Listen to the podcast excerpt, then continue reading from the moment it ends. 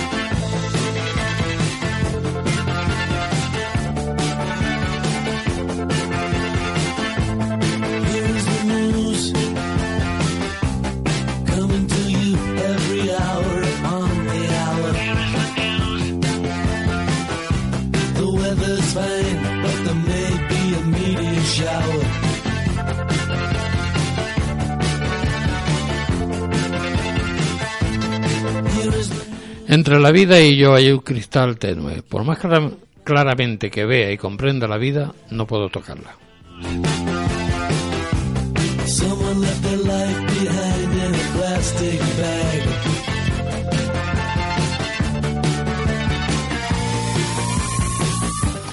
El ser humano siempre se ha esforzado por controlar los acontecimientos, pero aún así la vida siempre nos sorprende. Cuando se nos impone una situación inevitable, todo se transforma. A veces son sucesos leves, pero otras veces se representan intensos movimientos. La visión suprema cuida de nosotros siempre, aunque de- desde muy mm, desde nuestra visión egoísta, posesiva e individual, veamos todo lo contrario. La vida tiene una sabia visión de futuro. Siempre hasta cuando creemos que se equivoca. Tenemos que aprender a confiar en esta corriente superior y que nos trae. Aprender a dejar de lado las visiones mentales, la necesidad de control y confiar en su misteriosa tarea. Sino preguntarte, ¿conf- ¿confiaré, ¿confiaría en lo que dice tu mente? ¿O en aquella voluntad suprema que te ama y conoce tu verdad? Por eso en estos momentos es muy bueno vigilar muy bien nuestros pensamientos. Si las matemáticas son exactas y Pitágoras no miente, tú eres la realizadora más guapa. Fini Mateo, buenas noches, ¿qué tal? Pues aquí estamos. Bien, Al ¿no? pie del cañón, como siempre. Al pie del cañón, pues eh, despistadita que te encontré. En los estudios, como siempre, me acompaña parte del equipo de Clave 7 y algunos amigos que han querido hoy estar con nosotros. Hay un montón.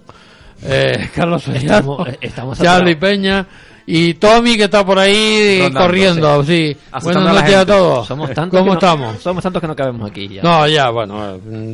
Todo Clave 7 es dinámico. Claro, por A veces son 15, otras veces son 10, otras veces son 2. Somos, somos tan dinámicos y las noticias son tan al día que, mira, acabo de sentarse Sí, sí, aquí este bueno, hombre. a- A ver, ¿qué tal, Tommy? Buenas noches a todos. Claro, claro. Es que estamos tan, eh, estamos tan movidos ¿eh? que, que desaparecemos. Desaparecemos del mapa. Bueno, lo importante es Es estar. el misterio. El misterio de clave 7, sí, eh, siempre pasa. Pero bueno, eso es así, ¿no? Bueno, empezamos con, con Carlos porque yo no sé la noticia que le han dado a, a Tommy. Así que eh, la parte más oscura de nuestra historia nos cuentan que, eh, que el régimen nazi, para autoabastecerse y financiar su expansión arma- armamentística por Europa, sustrajo todas las joyas y el oro de, de juicio polaco, joder, gitanos y además etnias contrarias a la ideología aria. Primero atacó a la familia judía, más adinerada de Alemania, y luego hizo lo, pro- lo propio en cada país que conquistaban durante la guerra y mientras caía el régimen.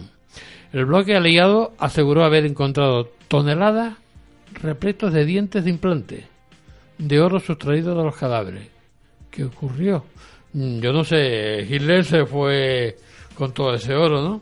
Eh, eso es lo que no se sabe. Eh, hay gran parte de ese oro que no se ha encontrado. Vale. Por eso existe todavía ese gran misterio acerca de el, el el Eso oro lo nazi. tiene Merkel seguramente. Eh, habrá que con ver su troika. habrá habrá que habrá que ver eh, si, si esa posición tan, tan relevante que tiene Alemania hoy en día. Bueno, en fin, vamos a hablar de teorías conspiranoicas. Aunque esto tiene mucho de eso. Política no. Aunque eso tiene. No. Conspiranoia, ¿vale? Que por ese lado a veces, por lo que se ve, sí cuenta. Pero bueno, en el caso es que esto eh, es muy reciente. eh, ocurrió esta semana. Un señor llamado, un arqueólogo aficionado, se llama eh, eh, Florian Boch, por decirlo así, no sé alemán, así que. estaba eh, en un sitio determinado de, de Alemania investigando lo que parecía una, tumba. El, él es un, es un joven empresario, pero de y pocos años, pero su afición es la, la, la arqueología. Entonces estaba inspeccionando un- una tumba y encontró unas moneditas de oro eh, con el sello nazi. Y entonces se puso en contacto. Eh, eso, el, hallazgo, digamos, eh, lo hizo el 27 de octubre del año pasado, en 2014. Eh, hizo una fotografía y las envió a dos arqueólogos determinados de, de, de la localidad de Lune, así, Luneburgo, vaya. Los arqueólogos se llaman Edgar Ring y Jan Jost Asendorf. Yo supongo que se dirá así, vaya. Y estos señores automáticamente comenzaron la investigación. Pues bien, en hace nada, un par de días, eh, se eh, lanzó la noticia de que se iban a exponer eh, al menos eh, eh, un par de días eh, de las monedas que se encontraron, eh, que es una, digamos, una exposición previa para luego continuar con la investigación. ¿Qué encontraron? Pues un total de 207 monedas de oro eh, que pesan un total de 1.400 gramos y que estarían valoradas en 45.000 euros. Eh, él encontró, este señor Florian, encontró unas 10 monedas eh, en una localidad que se llama Oedem, de esa zona de Alemania que se llama Lun- Luneburgo. Eh, los arqueólogos oficiales fueron allí, estuvieron excavando y determinaron de las 200 monedas que encontraron, 207, que estaban eh, eh, a un metro de profundidad, pues tampoco estaban muy ocultas, vaya. Eh, la más antigua dice que estaría estaba fechada sobre 1831 y la más reciente sobre 1910. Eh, no sé si se referían al oro en sí o al menos la, la- datación que, que- dan ellos. Lo que es más difícil para los científicos, dice la noticia, es identificar la fecha en la que fueron enterradas. Estaban en bolsas de aluminio eh, con el sello oficial del Banco del Reich y, que, y con la esvástica nazi. Razón por la cual los expertos dicen que probablemente eh, el tesoro esté en, con- en concreto eh, datado de los años 40, o sea, fue enterrado durante los años 40 o incluso después de la guerra. Que se encuentren en esas bolsas y enterrado a tan poca profundidad le dice a los científicos que probablemente fue material sa- saqueado, vaya, todo ese oro que robó eh, el movimiento nazi para y que fue enterrado luego para recuperarlo posteriormente por si le hacía falta, vaya, para que no lo encontrasen los, el bloque aliado. Eh, esto lo dicen los expertos del Museo de Luneburgo, que es donde ahora mismo se encuentra eh, se encuentran las, las monedas. Y lo bueno del asunto, aparte del descubrimiento, es que bueno, el arqueólogo se lleva una recompensa de 2.500 euros eh, por el, el hallazgo, eh, con lo cual la arqueología tiene su, aunque sea aficionado, tiene sus beneficios. Pero bueno, hasta ahí la noticia. De momento eh, mm, se va a hacer una exposición, por decirlo así, en breve en ese museo, para quien quiera eh, ver esas, esas monedas eh, en vivo y en directo. Hasta ahora es el, el tesoro nazi más importante que se ha encontrado y son solo 207 monedas. O sea, hay que habría que averiguar todo lo que está enterrado por ahí y que no se ha encontrado todavía. Sí, eh, la semana pasada estuve hablando con alguien y me dijo que mm, aquí en las islas hay unas pequeñas fosas que, que son bastante profundas, donde han- se han hundido muchísimos barcos de la, de la época que transportaban muchísimo oro. Y el que pueda llegar ahí se, se hace rico. Sí. Alguno también. Yo estaba, yo estoy practicando con el snorkel ese. A ver Sí, sí, sí. Alguno que otro. Se habla de que cuando eh, el, el nazismo cayó y muchos, eh, muchos de la cúpula nazi huyeron, eh, sobre todo Sudamérica, eh, algunos de gran material de ese tesoro nazi fue llevado en submarinos. Se habla de que uno de esos submarinos se hundió en agua española y que Franco hizo buen acopio de lo que contenía ya en su momento, vaya, y eso queda supuestamente su amiguito, pero bueno. Eso que comentaba de que eh, se encontraron toneles de, de dientes de oro, vaya, de los de, de toda eh, todos los que eh, eh, toda la gente que mató el movimiento nazi, sean judíos o no, vaya, antes de enterrarlos o de eliminar el cuerpo, miraban si tenían implantes y si esos implantes eran de oro y de plata, pues mejor todavía. Yo estoy con el tubo y la gafa Y ahí mucho- en la punta a ver si intentando Mucho, mucho de ese oro se fundió para hacer lingote, o sea, las cosas como son. Pues sí. Fini, cuéntame. Físicos hallan nueva partícula en el gran colisionador de hadrones. Eso es nuevo, ¿no?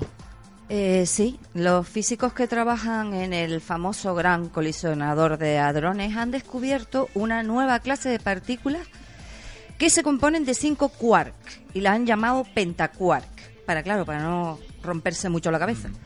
Su estudio ayudará a entender cómo los protones y los neutrones se adhieren al átomo. Los físicos que trabajan en el eh, detector LHCb en el mismo gran colisionador de hadrones, pues han hallado estas muy inusuales partículas que tienen cinco quarks a la vez. Su existencia ya había sido adelantada en la década de los 60, pero hasta ahora no se había considerado probada.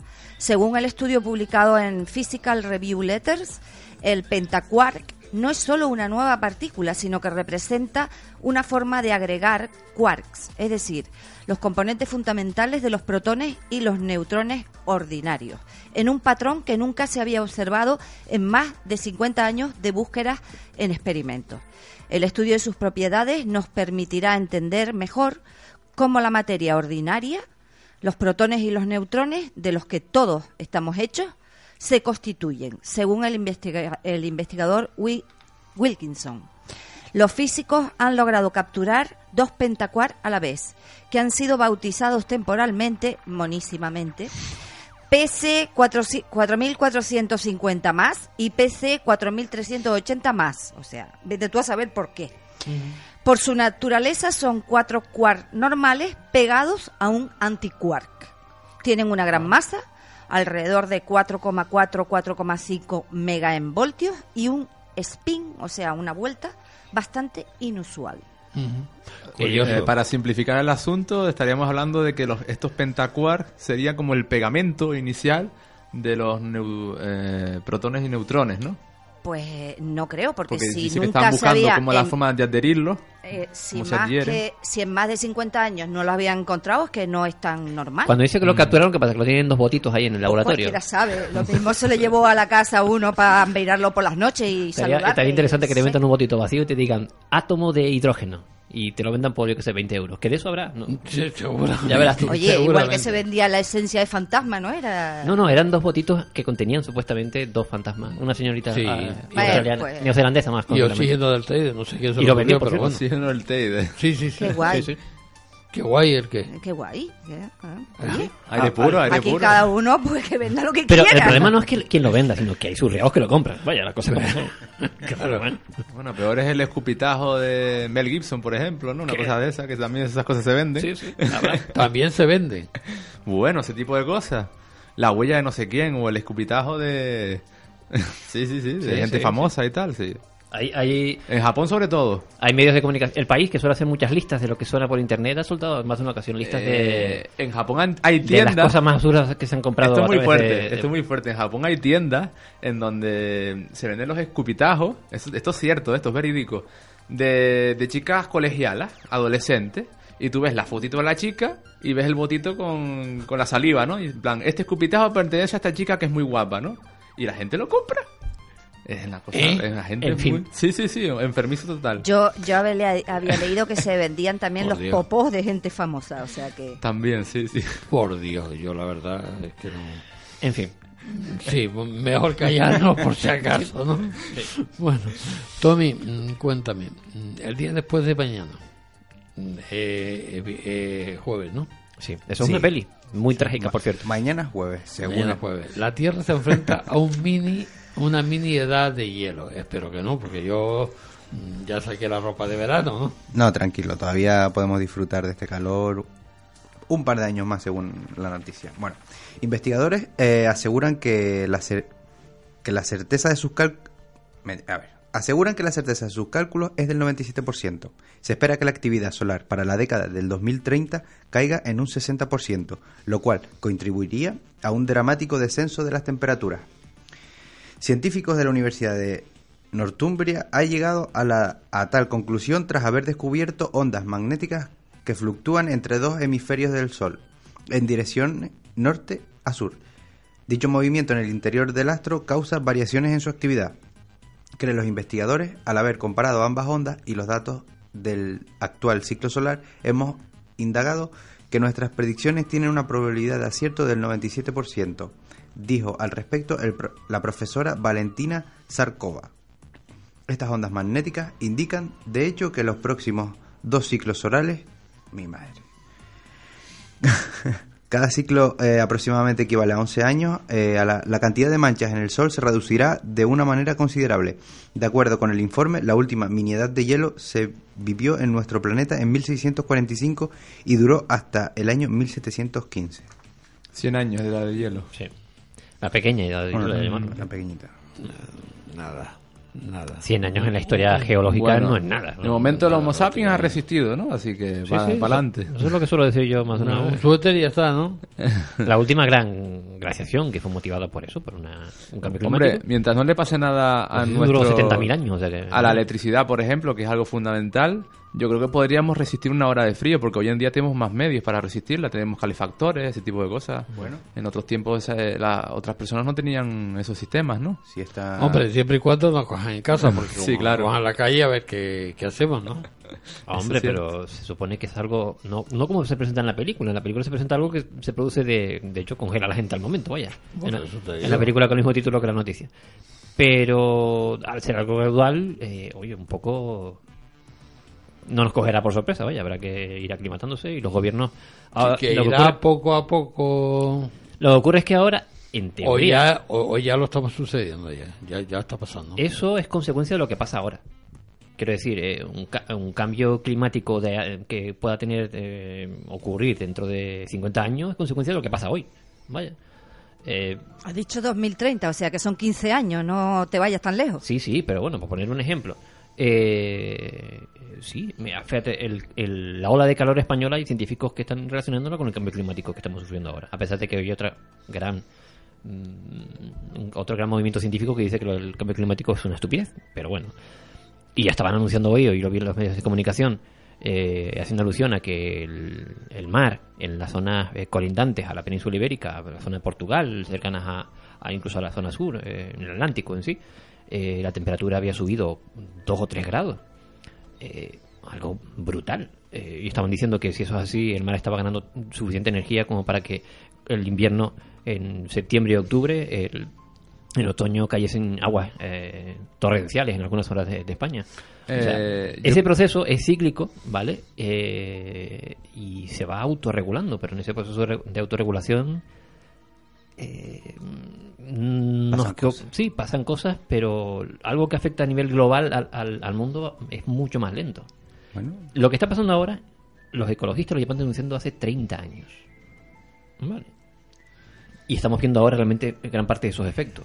Imagínate tú. A mí me gustaría traer, traer una reflexión por parte de nuestra amiga Bianca Adwell.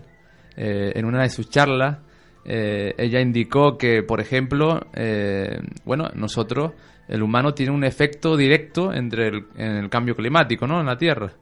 Pero realmente podríamos decir que es natural.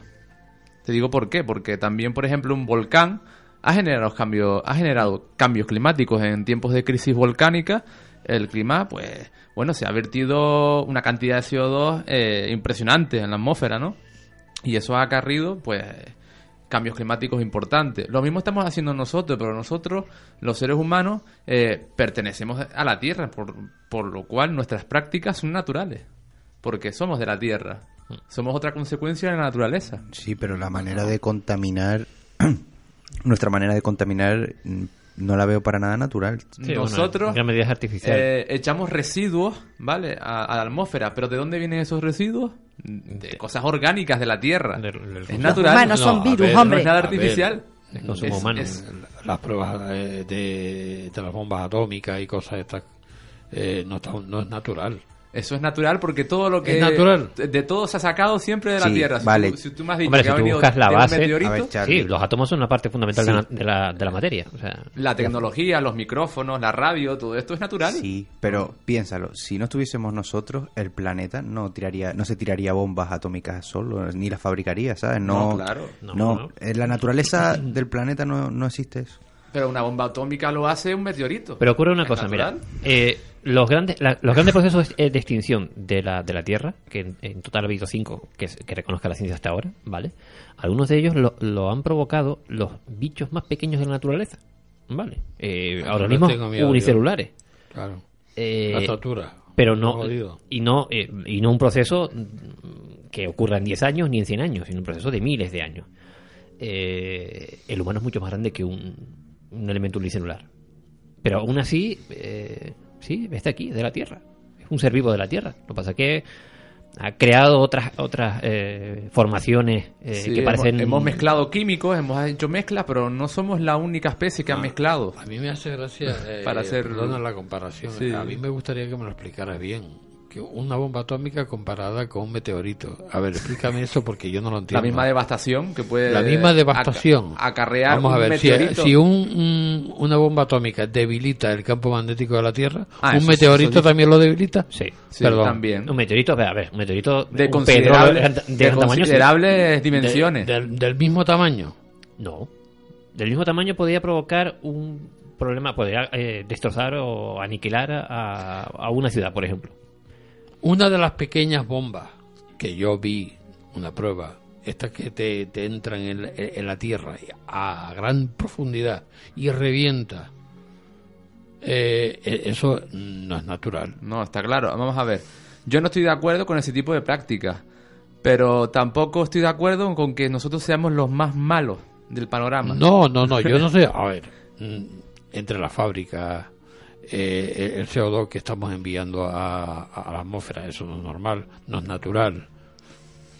La, la naturaleza no lo hace, sí, lo provoca. sí. Por ejemplo, la crisis, la crisis volcánica de la que te he hablado. se La crisis un montón de volcánica, yo de creo CO2. que eh, al principio de la Tierra lo que hizo fue crear el hombre. la raza. Hay un A montón de gases. La, la, Sí, la- ya, las eras geológicas. principalmente, ¿no? Sí, bueno, nos estamos yendo un montón de asuntos. Ya esto es un debate, pero bueno. No, no, es que- La, la era, la era, las eras geológicas son gigantescas, ¿vale? Y el humano, eh, eso, ese primer eh, dibujito mm, lo hizo Carl Sagan hace 20 años y lo asemejó a un calendario, un calendario de 12 meses. Nosotros aparecimos en el minuto eh, 59 de la medianoche del fin de año. Ay, qué bonito. Vale, Todo el año anterior, todo, todos los meses anteriores de, de ese año, eh, eh, digamos, ficticio, eh, figurado, fue todo el proceso de creación de la Tierra. Con lo cual, eh, nosotros estamos aquí desde ayer.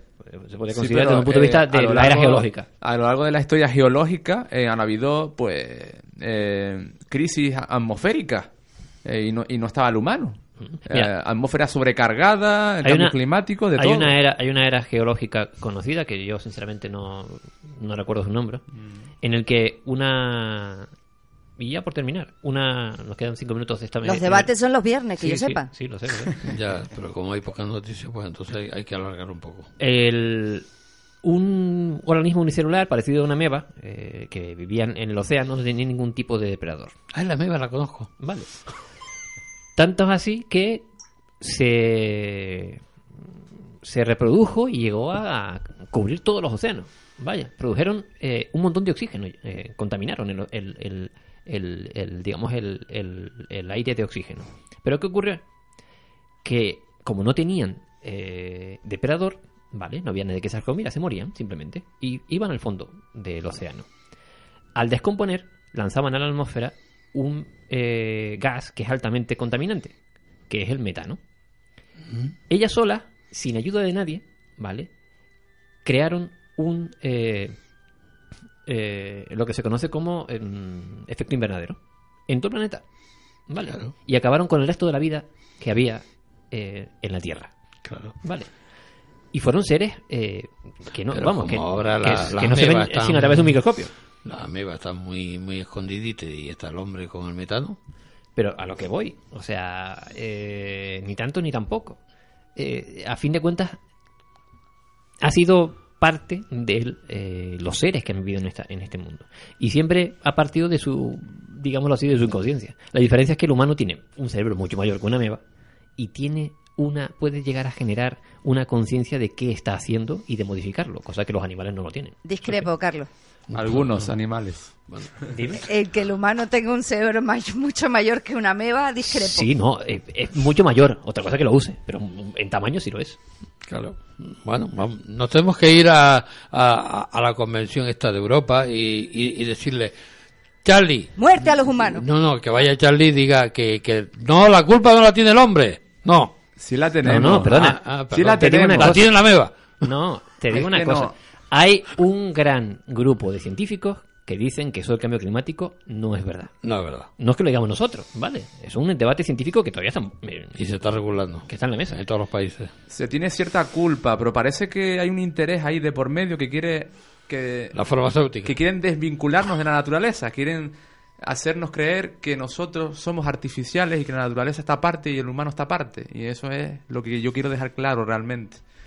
Y por supuesto que no es, na- eh, no es positivo ese tipo de prácticas que tenemos, ¿no? Pero simplemente que nosotros no hemos sido los más malos de la historia, que también han ocurrido cosas y, no- y el humano no ha estado en medio. Cosas malas que nosotros consideramos como malas, eso es cierto también, porque eh, el juicio, la naturaleza no tiene ética, se supone. Yo sé Vamos cuál es el mayor interés. También El capital. el capital. Que es un invento humano, por cierto. Sí. Por desgracia. O por suerte, no el lo sé. peor, el peor de todos.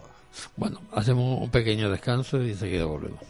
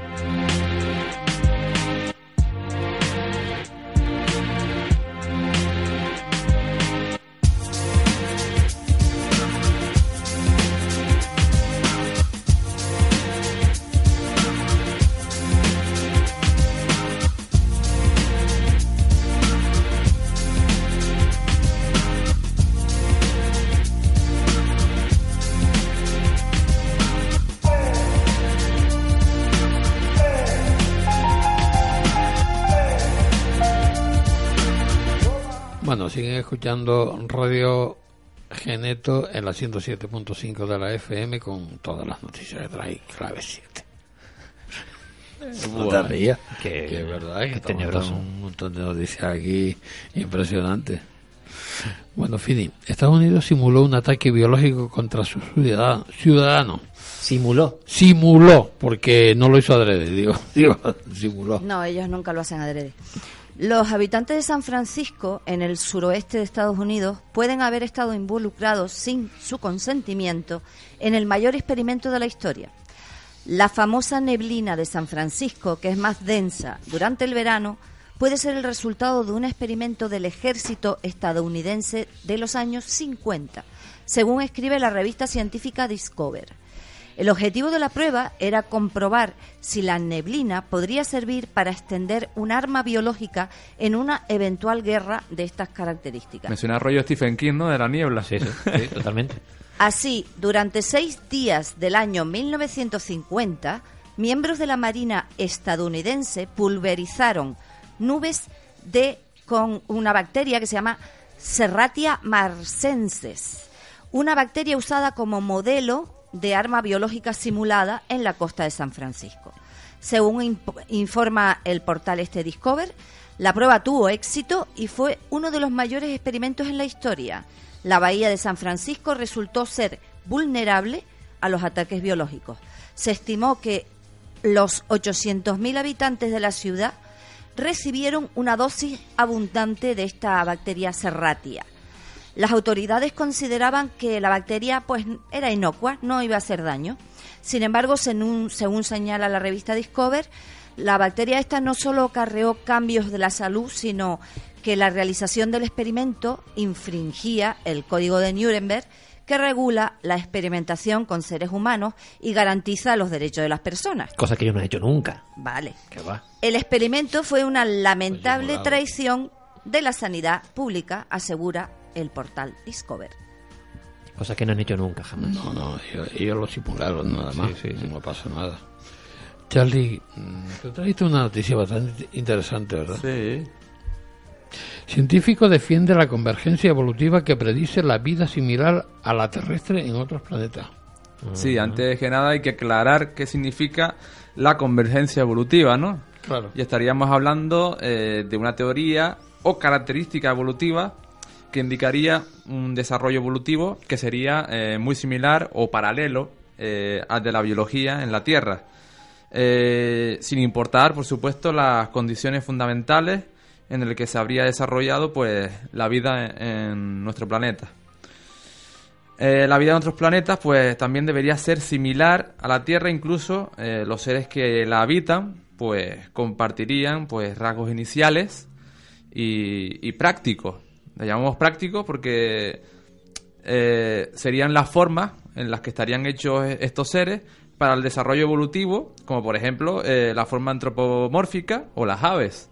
Son formas que evolutivamente eh, tienen una causa, por así decirlo, tienen un funcionamiento que es práctico. O sea, un, un ave, por ejemplo, un objeto eh, en una atmósfera como la, la Tierra, en un medio como el de la Tierra, no puede volar si, tiene, si no tiene la forma la que tiene, ¿no? Por algo la tiene, ¿no? Sí, o los huesos que, de las Por aves que son huecos por dentro. O la forma antropomórfica, eh, si existe un ser inteligente, debería tenerla por el hecho de que con las manos pues es más fácil manipular objetos, ¿no? Y, y construir cosas, ¿no? Por así decirlo. Eso es un ejemplo. Eh, hay un personaje, un científico, Simon Conway Morris. Este es profesor en el Departamento de Ciencias de la Tierra de la Universidad de Cambridge.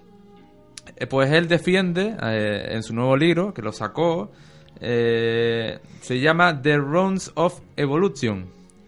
Y claro, aquí nos habla de esta teoría, ¿no? De la convergencia evolutiva. Pues esta llevaría a la asistencia de no ya de vida en aquellos exoplanetas similares al nuestro, sino de una vida que tuviera pues formas similares a la que conocemos. Esto, esto sería en todo el universo.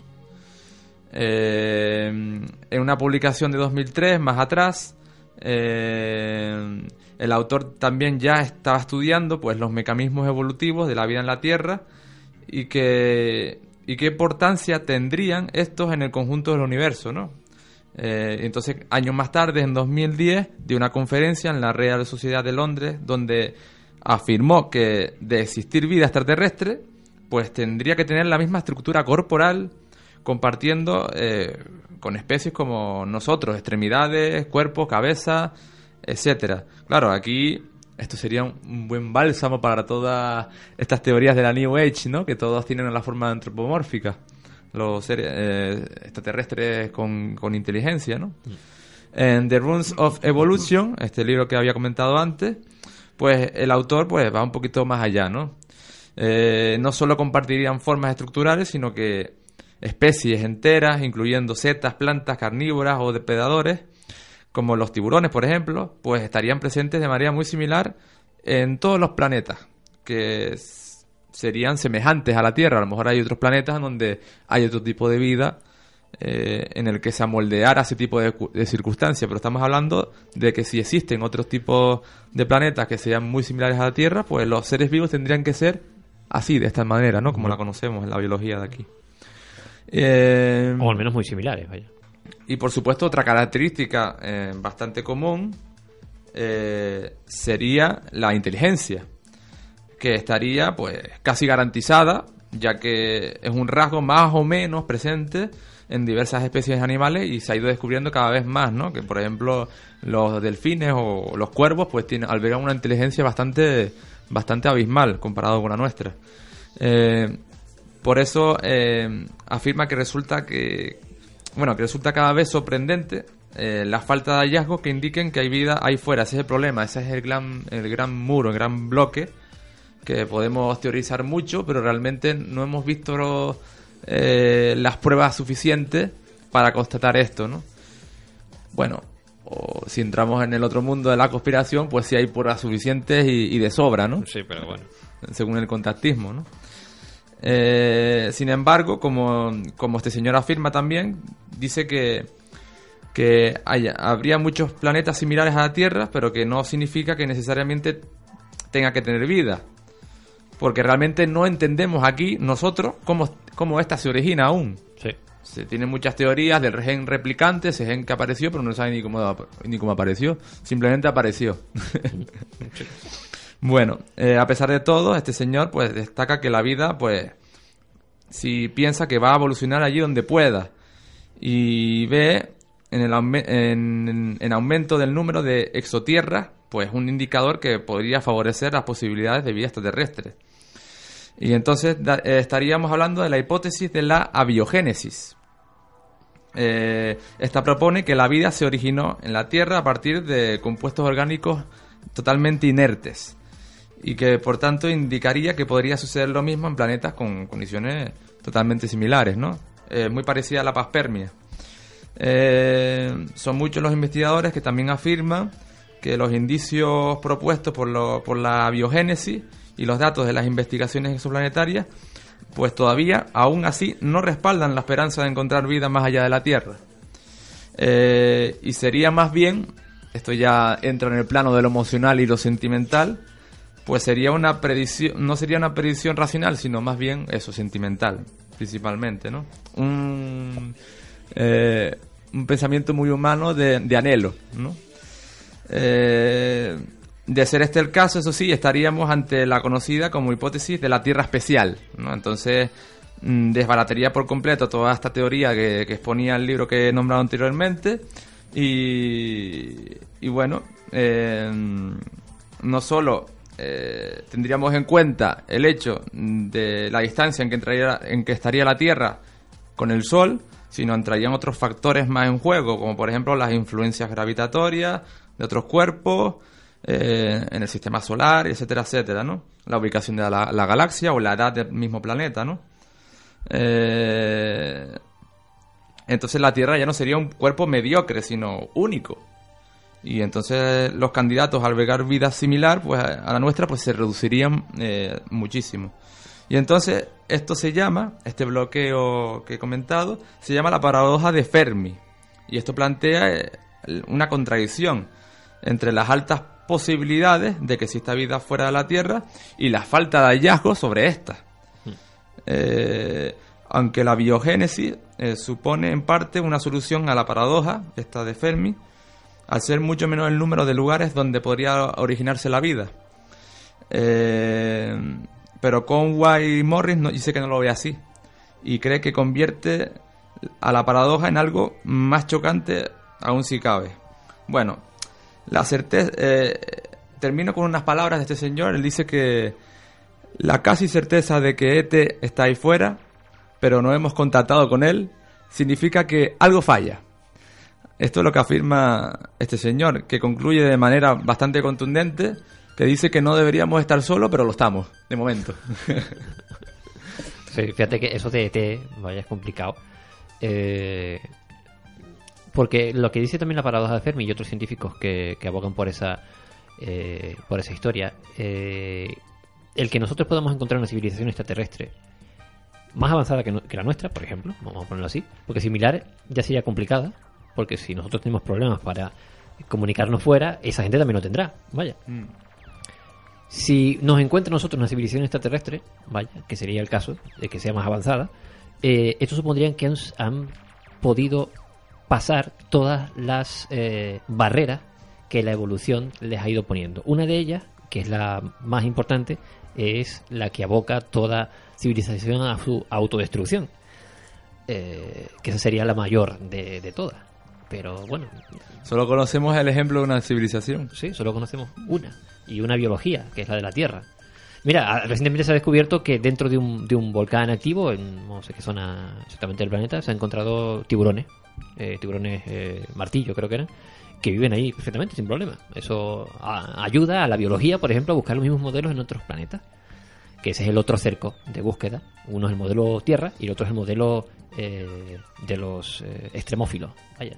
En el que puede existir vida en, en otros compuestos orgánicos que aunque sean biológicos, ¿vale? Pero con otros, con altas temperaturas, con agua que no sea eh, sino de hidrocarburos, ese tipo de cuestiones. Y ya en ese, en ese otro cerco ya meten incluso eh, planetas o lunas de nuestro sistema solar, no exoplanetas que estén muy lejos. Bueno, interesante. Pues sí. Eh, Carlos, el célebre, el célebre director de, de la película que dio la vida al personaje de terror más tenebroso de la historia del cine falleció en 1931 a la edad de 84 años. ¿Qué suerte de delincuente, de delincuente puede querer profanar su tumba? Pues no lo saben de momento. Pero el caso es que eh. F.W. Murnau, que fue el director de esa película legendaria, Nosferatu, que probablemente sí, eh, la imagen de, de ese de ese vampiro es la más icónica del cine. Eh, fue enterrado en el cementerio de Standorf en, en Alemania, en su tierra natal, aunque murió creo que en Nueva York. Pues bien, eh, según informan los medios de divulgación alemanes, alguien entró en, el cementerio, rompió su tumba y eh, se llevó su cabeza. El cráneo desaparecido. Se han encontrado restos de lo que ellos dicen eh, cera derretida cerca de, de la tumba del señor, con lo cual deducen que puede haber sido extraída por algún tipo, para alguna, para más bien, eh, algún tipo de práctica ritual. Mm, Con lo cual supongo que están apuntando por algún tipo de secta o grupo mm, extraño que aboguen por ese tipo de prácticas.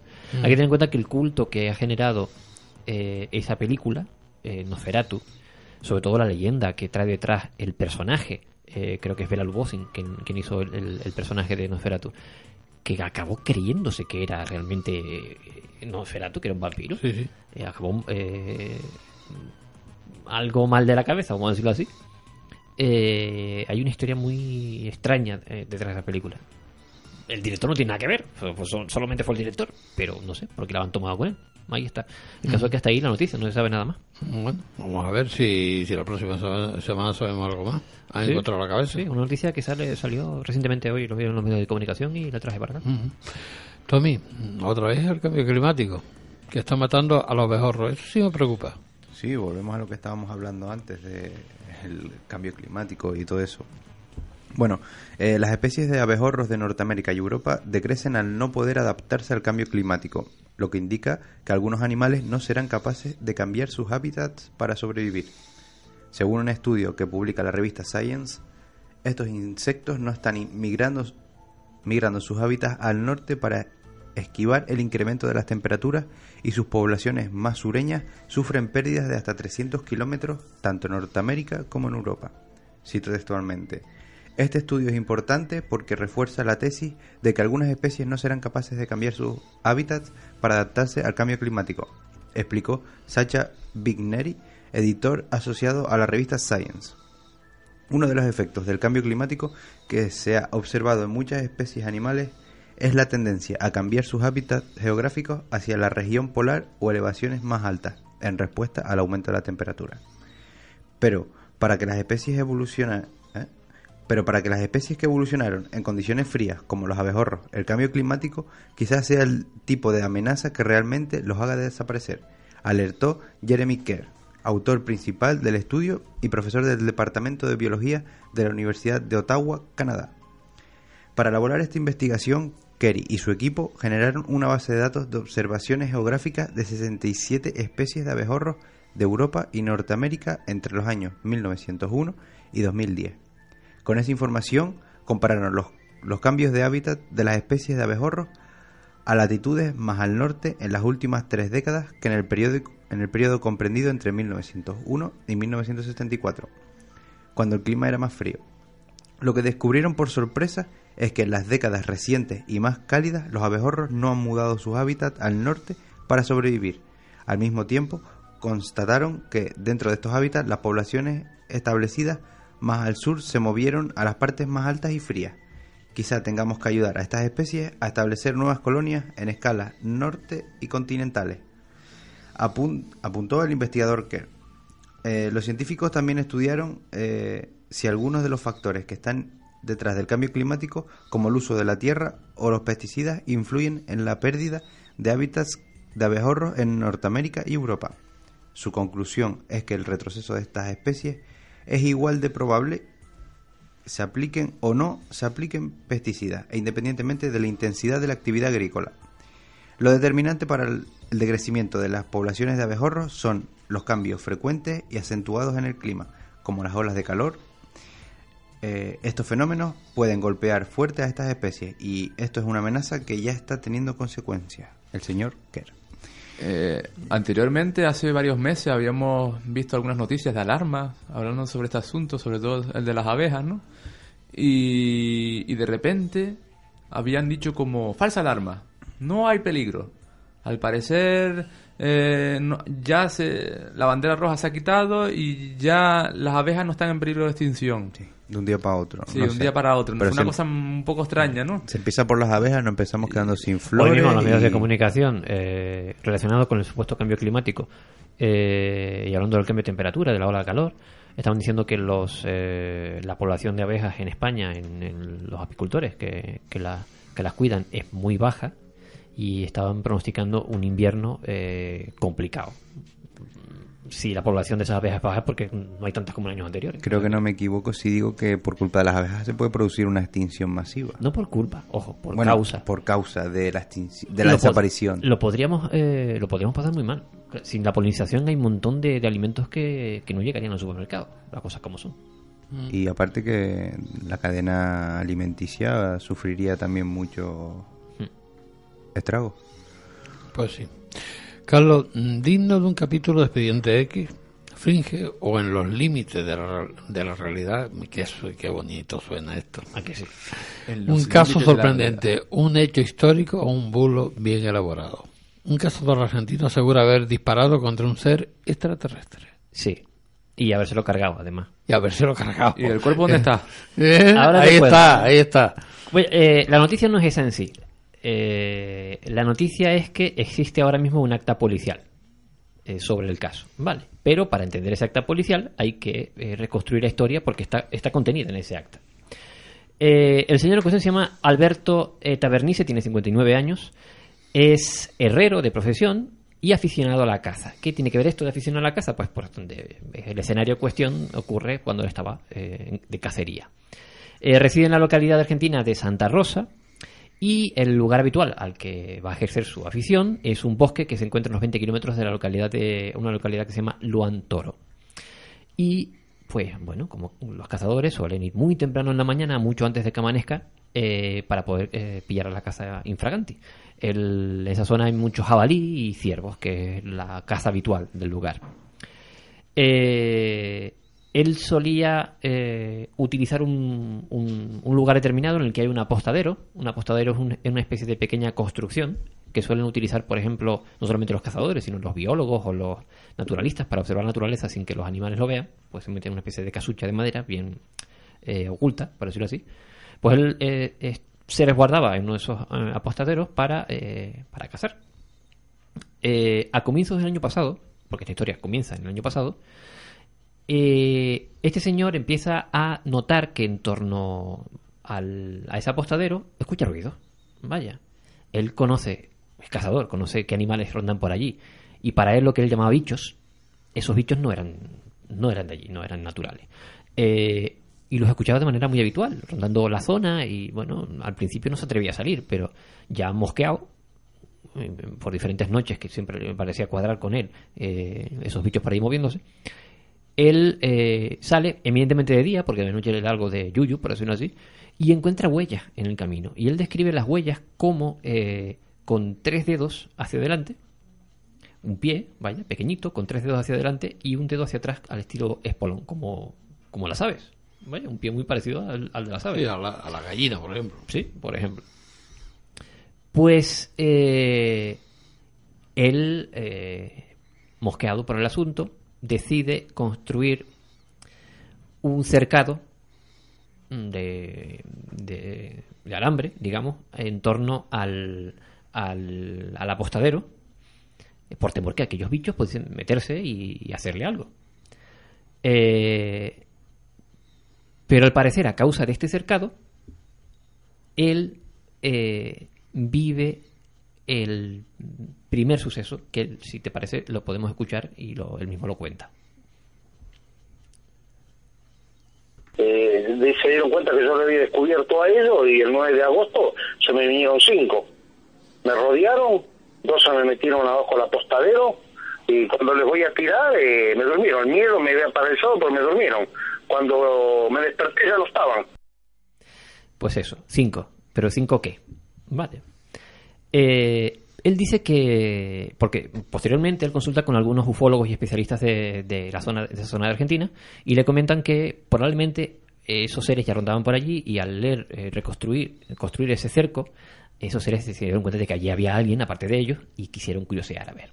Entonces, ese 9 de agosto del año pasado, de octubre, imagínate, desde febrero hasta agosto, todas las pesquisas que estuvo haciendo el señor, eh, pues cuenta eso, que unos seres de un tamaño, esta descripción es muy clásica, vaya, de un tamaño aproximadamente de un metro veinte, se quedan chiquitos.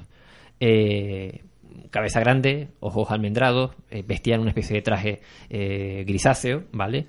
Dice que se movían como si fuesen autómatas, dice que no emitían ningún tipo de sonido y que tampoco tenían ningún olor. Acaba de escribir a un gris, pero... Absolutamente, vale. Lo describe con cuatro dedos en las manos y pues ese- esa especie de pie tipo gallina, por decirlo así, que, él describe que tiene. Eh, vale. eh, el, el señor pierde la conciencia. ¿De acuerdo? En ese encuentro, eh, mm, aquellos seres, eh, lo cuentan en el, relato, va, levanta el arma para quitárselos de encima y no se acuerda nada. Se paraliza- lo paralizan al principio, se siente paralizado y después pierde la conciencia. Y cuando vuelve en sí ya no estaban allí. Pero no sabe eh, calcular el tiempo que estuvo inconsciente porque él mismo lo dice en esa entrevista. Esa entrevista la, extraje de eh, un programa televisivo que se llama Crónica HD eh, de, allá, de, Argentina. Él cuenta que había perdido, bueno, su reloj, mejor dicho, había dejado de funcionar hace un par de días y, y lo, lo había dejado en su casa. Vaya. Como comentaba yo, se le había roto su reloj y por lo tanto no pudo eh, mm, cuantificar el tiempo que estuvo inconsciente. Él se asusta, se va a su casa y se tarda unos cuantos meses antes de volver a, a- allí, al lugar de la cacería. Eh, y si lo hace, eh, lo hace por una... Vamos, ya se, trataba de, un- de algo de, de orgullo personal, por decirlo así, porque según cuenta, y eso es una cosa que también no cuadra muy bien con el asunto, él cuenta que eh, esos seres vinieron a su casa a buscarlo. Lo que no cuenta es qué pasó, que en ese momento si lo, eh, si lo abdujeron, se aparecieron de noche. No, no, no da ningún detalle de ese asunto, ¿vale? Ahí, digamos que en esta historia hay, un- hay unos cuantos datos del Que no encajan. que no encajan, que se quedan en el aire, que no- uno no sabe por dónde cogerlos. Después del 9 de agosto se vinieron a la ellos me vinieron a la casa, después hice coraje yo y salí a buscarlo yo a ellos. Porque siempre iba uno primero adelante, yo le digo el explorador, después el otro viene atrás, digo, no, no, no emiten sonido, no tiene olor, nada. Y bueno, una vez tuve un enfrentamiento con uno de ellos y lo abatí de unos cuantos tiros que le tiré. Cuando se me hace, cuando me acerqué yo ahí, eh, quedó boca arriba, no se le veía sangre, nada, y se me vienen tres más. Yo me tenía cargado el fusil y me tiré dos bombas de humo que ya, ya preparado como que dice para la guerra, ¿no? Pues ya sabía que me estaba más o menos, creía que sabía con lo que me enfrentaba, pero no, no era para tanto. Y los tres que llegaron, llegaron al, a donde estaba el abatido. Cuando yo me fui, cuando vine se lo habían llevado. Ocurre que eh, él ya decide, que es lo que, lo que acabamos de escuchar, el señor decide no esperarlos más y eh, coge su escopeta, compra munición, compra incluso dos eh, bombas de humo, de estas que se usan para pirotecnia, para crear eh, eh, humo ambiental, por decirlo así, en algunas fiestas o en, eso, en, en pirotecnia. y se las lleva para allá y se aposta allí en el, en, en- en el apostadero, valga la redundancia, eh, durante varias noches hasta que al fin uno de ellos se le cruza, por decirlo así, lo escuchamos en el audio. Él cuenta que ese ser, uno de ellos de esos seres, se le cruza adelante, se acerca demasiado, él se asusta y le pega unos cuantos tiros. De hecho, en alguna inf- información, eh, porque ahí están todos los diarios eh, argentinos, aparece la noticia de este señor. se cuenta que llegó a realizar hasta 15 tiros. ¿Vale? Eh, estaba asustado. Alguno tuvo que darle, vaya, eh, porque el ser cayó. Él fue, salió del apostadero y fue a comprobar si él, que, si se había muerto o no. Lo encontró tirado en el suelo, no vio sangre, él declara que no vio ningún tipo de sangre. Y en ese momento aparecieron eh, tres tíos más, vaya, tres seres como, como aquel, y él salió corriendo. Cogió las bombas de, humo, las tiró detrás de sí, por decirlo así, para poder cubrir su vida y salió disparado a, su casa. Eh, o, se, ocultó en la, la población más cercana y esperó al, amanecer. Al llegar al amanecer fue a comprobar el asunto. ¿Qué pasó con el cuerpo? Que preguntaba Chelo al principio. No estaba. Vale. Eh, él vuelve a, a, digamos, a alejarse un poco de la caza hasta que unas semanas después eh, eh, unos eh, amigos suyos, supongo que, que cazadores también, le dan la noticia de que cerca del apartadero, en la zona cercana, a pocos metros alrededor de, la zona de, en el que había- él había tenido esta trifulca, él ya por aquel entonces ya había hablado con un montón de gente sobre el asunto, habían visto unas marcas raras en el suelo. Y él va para allá. De hecho, muestra en algunas de las fotografías y en algunos medios de comunicación, él muestra dos fotografías que realizó al suelo. Vaya, no a los seres extraterrestres, evidentemente. Él dice que lo que encuentra son zonas perfectamente circulares, eh, quemadas y también em, impregnadas una especie de sustancia eh, eh, pegajosa que él, eh, según dice el acta, el supuesto acta policial, él lleva a analizar. Deja un tiempo de, volver por allí, pero quizá confiado de que esos seres se hubiesen largado, vaya, después de que- del susto que les, metió él, pues decide volver eh, a practicar su, afición, a fin de cuentas, es la, la cacería. Y en, quizá por ese exceso de confianza, él cuenta, y eso ya debió haber pasado, que tampoco da fecha concreta, eh, a finales del año pasado, pues eh, tiene, eh, digamos, la que él considera la última experiencia del asunto y que lo cuenta en el audio. En un lugar que eran, eran como te decía, eran todas rayas blancas y negras simétricas. Y yo estaba, yo estaba acostado y lo único movía los ojos y tenía uno del lado izquierdo y tenía tres del lado derecho. No sé, no, no, no te puedo decir si una nave espacial dentro me echó. Cuando vino la luz me se paró arriba del, del apostadero y alumbró todo. Alumbró todo una luz así, un amarillo ámbar, y no me dio tiempo a nada. Fue un abrir cerrar de ojos y pasaron casi dos horas. Pues eso, lo que él relata aquí es algo muy parecido a lo que en teoría debió haberle pasado en su primer encuentro. Es una abducción, en toda regla. Describe un poco el interior de esa especie de objeto, o donde él estuvo, porque dice que tampoco sabe si era una nave extraterrestre o qué. Dice que estaba mm, eh, decorada, por decirlo así, con unas líneas negras y blancas, que tenía un, a uno de esos seres a un lado de, la cama y a dos al otro lado. Un poco lo, describe así. Lo que a él le queda después de esa experiencia, que es lo que más le asusta, son unos extraños efectos eh, de salud muy raros, muy raros. Él lo describe que cu- cuando lo primero que ve cuando vuelve en sí, por decirlo así, es un ciervo que estaba por allí dando vueltas. Pero él dice que cuando mira al ciervo no, no, no consigue verlo bien. Vaya. Él piensa que es por la tensión, por el susto, por yo qué sé qué. Pero el caso es que tiene una afección ocular que en teoría todavía le sigue, eh, provocada por aquel, por aquel hecho. Él cuenta que pasó muchas noches en las que no podía dormir porque le dolía mucho, mucho los ojos y la cabeza. En teoría, según dice el, parte oficial, eh, tiene pruebas médicas que le han hecho y neurológicas que demuestran un poco esa, esa, esa afección. Pero tampoco las encontré yo por ninguna parte, no, la- no las muestra ninguna, en, en ninguna de las entrevistas que le han hecho. Eh, acude también a, los ufólogos del, del lugar. eh, él dice que esa experiencia y ese cruce con esos ufólogos, él lo llama descabroso, no sé exactamente por qué. Eh, se llega a decir, él llega a decir que aquellos señores quieren poco menos que adueñarse de la historia, Una cosa que yo no que él es testigo, quién se puede adueñar de su historia y para qué. Es una cosa muy rara. Eh, de hecho, se vierte una especie de información que decía que ese ser que él había, le había pegado un tiro, él lo tenía en su casa conservado en el congelador. Cosa que, claro, evidentemente, eso se, en la zona de la Rosa en la que él vive, da muchas vueltas hasta el punto que la policía se entere, va a su casa a averiguar qué pasa. Y él tiene que eh, demostrarle al policía que no tiene ningún muerto en el congelador. Vaya. Cosa que a él le mosquea muchísimo. Eh, y decide ya eh, directamente ir a la policía. Hay un documento, en teoría, firmado el 27 de enero del 2015, en el que él relata todo esto que acabo de contar, dando fechas, horas y lugares. Ahora hay que buscarlo. Documento, Nandi, que en las 27.800 entradas que hay en Google, si tú tecleas el nombre de este señor, Alberto, eh, te digo el nombre, Tabernice, hay, eh, te saldrán 27.800 referencias, ¿vale? Pues en todas aquellas que han consultado, evidentemente no, no he podido consultarlas todas, no aparece ese documento físico escaneado por nadie.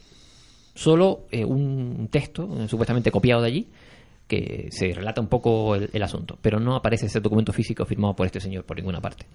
Con lo cual, mm, hasta ahí puedo leer. Eh, Pues, es, no sé si se trata de un viral, eh, de un Puede señor, ser, ¿eh? de un señor Sí. que eh, le gusta salir en los medios de comunicación, o qué. Bueno, chicos, hemos llegado al final del programa. Muchísimas gracias. Hasta el viernes y que sean felices.